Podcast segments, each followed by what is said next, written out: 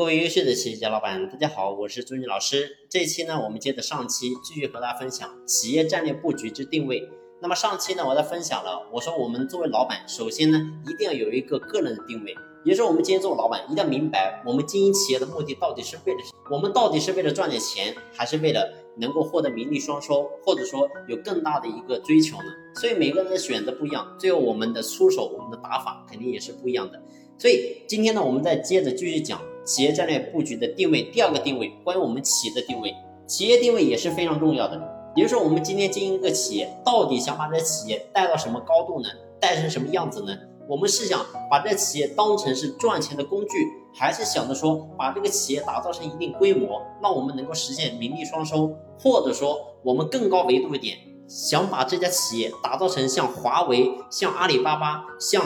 腾讯等等这些一流的企业？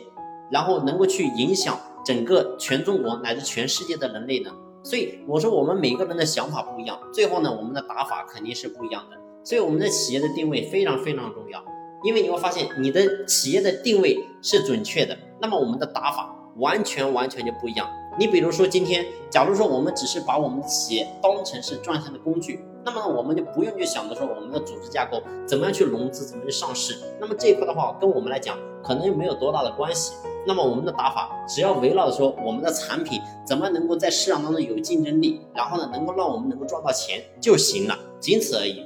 所以呢你会发现每个打法是不一样的。如果说今天你把你的定位是想着说我想把这企业打造成一家非常知名的企业，那么今天我们的打法可能又会不一样。那么呢我们可能就要具备很多方面的一些能力，对于老板个人来讲要求是非常高的。所以打法不一样，最后你的出手一定是不一样的。所以回归到点上，关于说企业战略布局，其实呢核心就只有一个点，也就是说我们自己一定要想明白，我们今天干这个事情到底在干什么，我们要干什么，不要干什么，真正去明白之后，然后呢